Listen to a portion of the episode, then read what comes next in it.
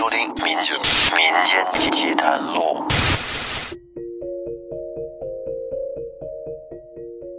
大家好，欢迎收听由喜马拉雅独家播出的《民间奇谈录》，我是老岳。这一期我要给您分享的是听友米粒的一个故事，这是在他高中时期，他和他姐姐一起经历的事情。事情虽然已经到现在为止过去十多年了，米粒现在已经是两个孩子的妈妈，但是现在只要是想起曾经发生的这件事，便觉得很后怕。上了高中以后呢，他和他的姐姐在同一所高中就读，因为家里距离学校比较远，所以他们姐俩就住在学校的宿舍。每个礼拜五下课就会坐车回家。那下面咱们就进入正题，我会用第一人称来讲述。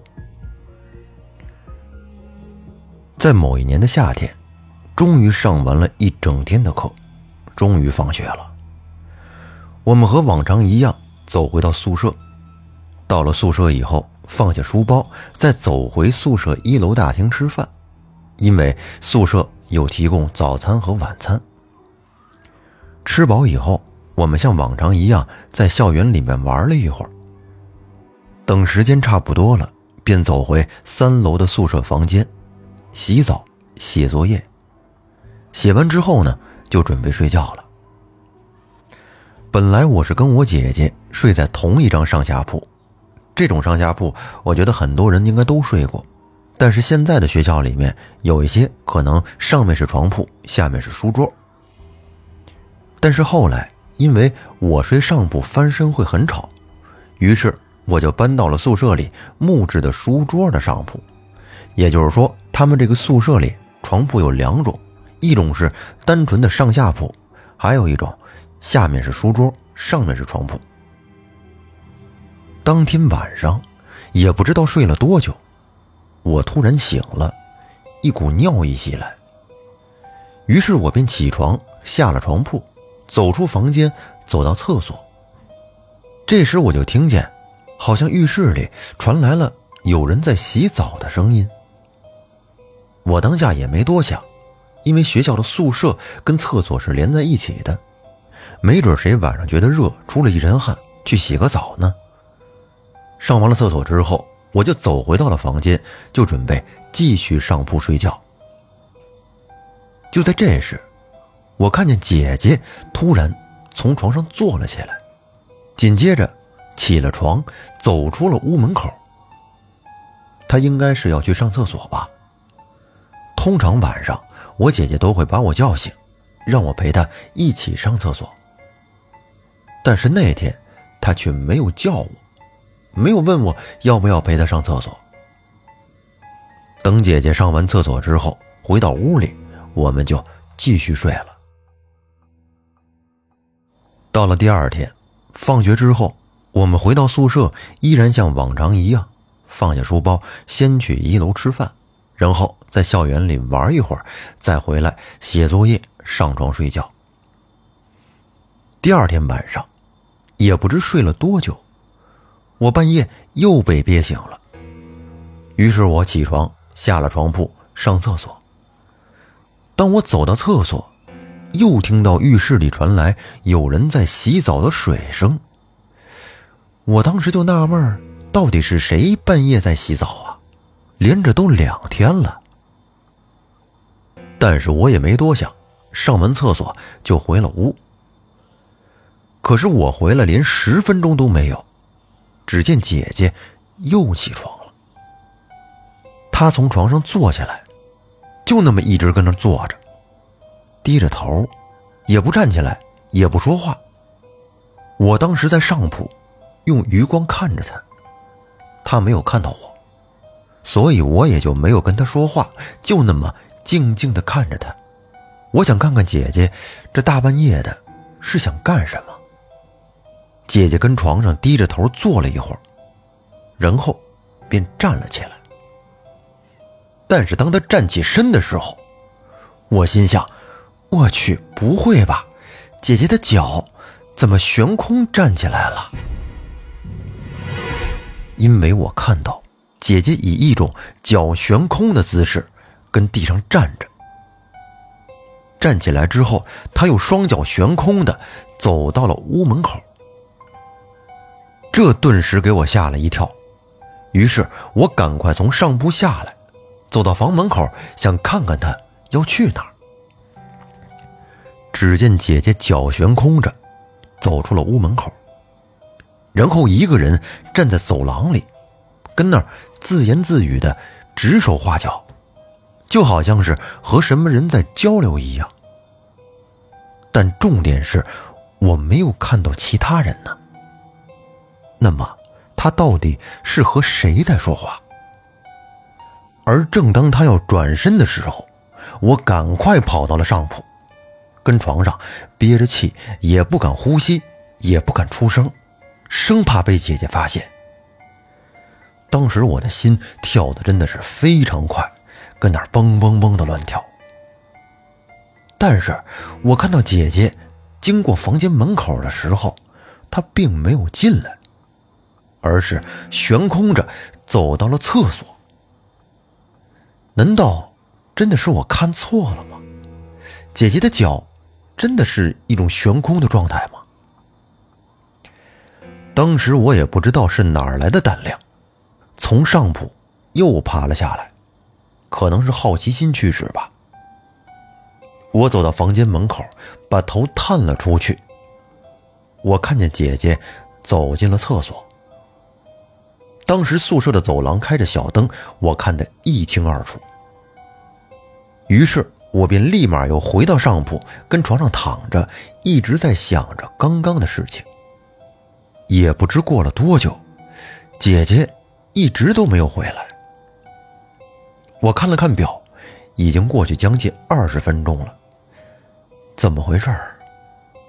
其实当时我心里也很害怕，我怕姐姐会遇到什么事儿。但是我还是壮起胆下了铺，走向了厕所。我要去看看姐姐到底在那儿干嘛？怎么这么长时间都没有回来？可是当我到了厕所，眼前的那一幕真的把我吓哭了。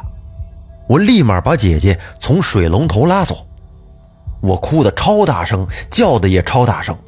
我说：“姐姐，你到底在干嘛呀？喂，你醒醒好不好？”我是使劲拍着她的脸，在叫醒她。同时，我也一直在歇斯底里的哭，一直在大声的叫嚷。这时，宿舍的其他人全都被我吵醒了，都起床跑过来看看到底发生了什么事。可是当时我真的什么都说不出来。姐姐看起来有点昏昏沉沉的，宿舍里的人把她扶着走回到了房间。我帮姐姐换了衣服之后，便一直没睡，在她床边看着她，一直睡到早上。我一整晚都没睡。说到这儿，您肯定很好奇，我当时在厕所看到了什么？说起来，当时那一幕真的是吓到我了。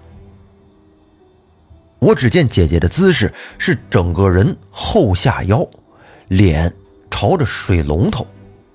而水龙头的水开着，一直在冲着他的脸，水都灌到他的鼻子里了，头发也全都湿了。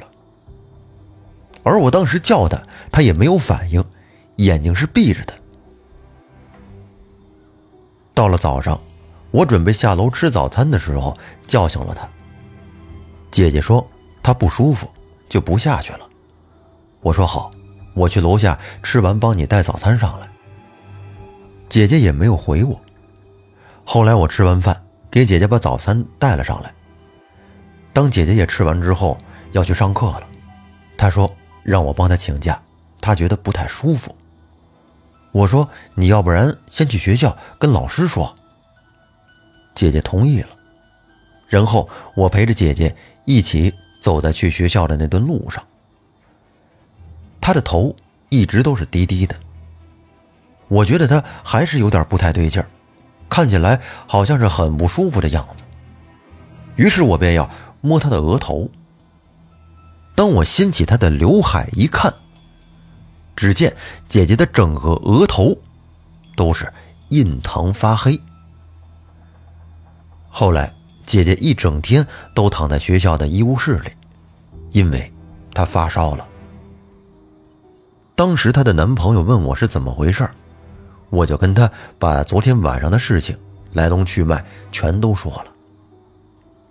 她男朋友回了一句：“我知道了。”放学的时候呢，我姐姐当时的男友就带着她离开了学校，去外面走了走。我也不知道他们具体去了哪里。但是，当姐姐回来之后，整个人竟然就跟什么事都没有发生过一样，完全好了。当天中午，我跟宿舍的楼管还有两名教官一起去看了头一天晚上的监视画面之后，我们看到，果然如我昨晚所见到的那样，姐姐是双脚离地的在行走。当时我们几个人。都傻眼了，互相看着对方。然后教官说叫我们换房间，不要在那儿住了。后来我们换到了三幺五房间，三幺四就被封住了。到现在我也不知道三幺四房间到底有什么问题。可能是姐姐的八字太轻了吧，小时候她也是遇到过灵异事件。可是那天晚上，如果我发现的太晚的话，有可能我就再也见不到她了。那这个故事说到这儿呢，就结束了。大家都住过宿舍哈，也都有半夜起床的经历。如果我们把故事里的这个场景带入到自己身上，你想一想，如果你看到这个情况，会是什么感觉呢？这还用说吗？吓死了！但是啊，这些事儿到底是真的吗？真真假假的，你就当故事听吧。那这期节目咱们就说到这儿吧。如果您喜欢收听老岳的节目，欢迎您订阅专辑并关注主播。听节目的时候一定要点个赞。那咱们下期再见，拜拜。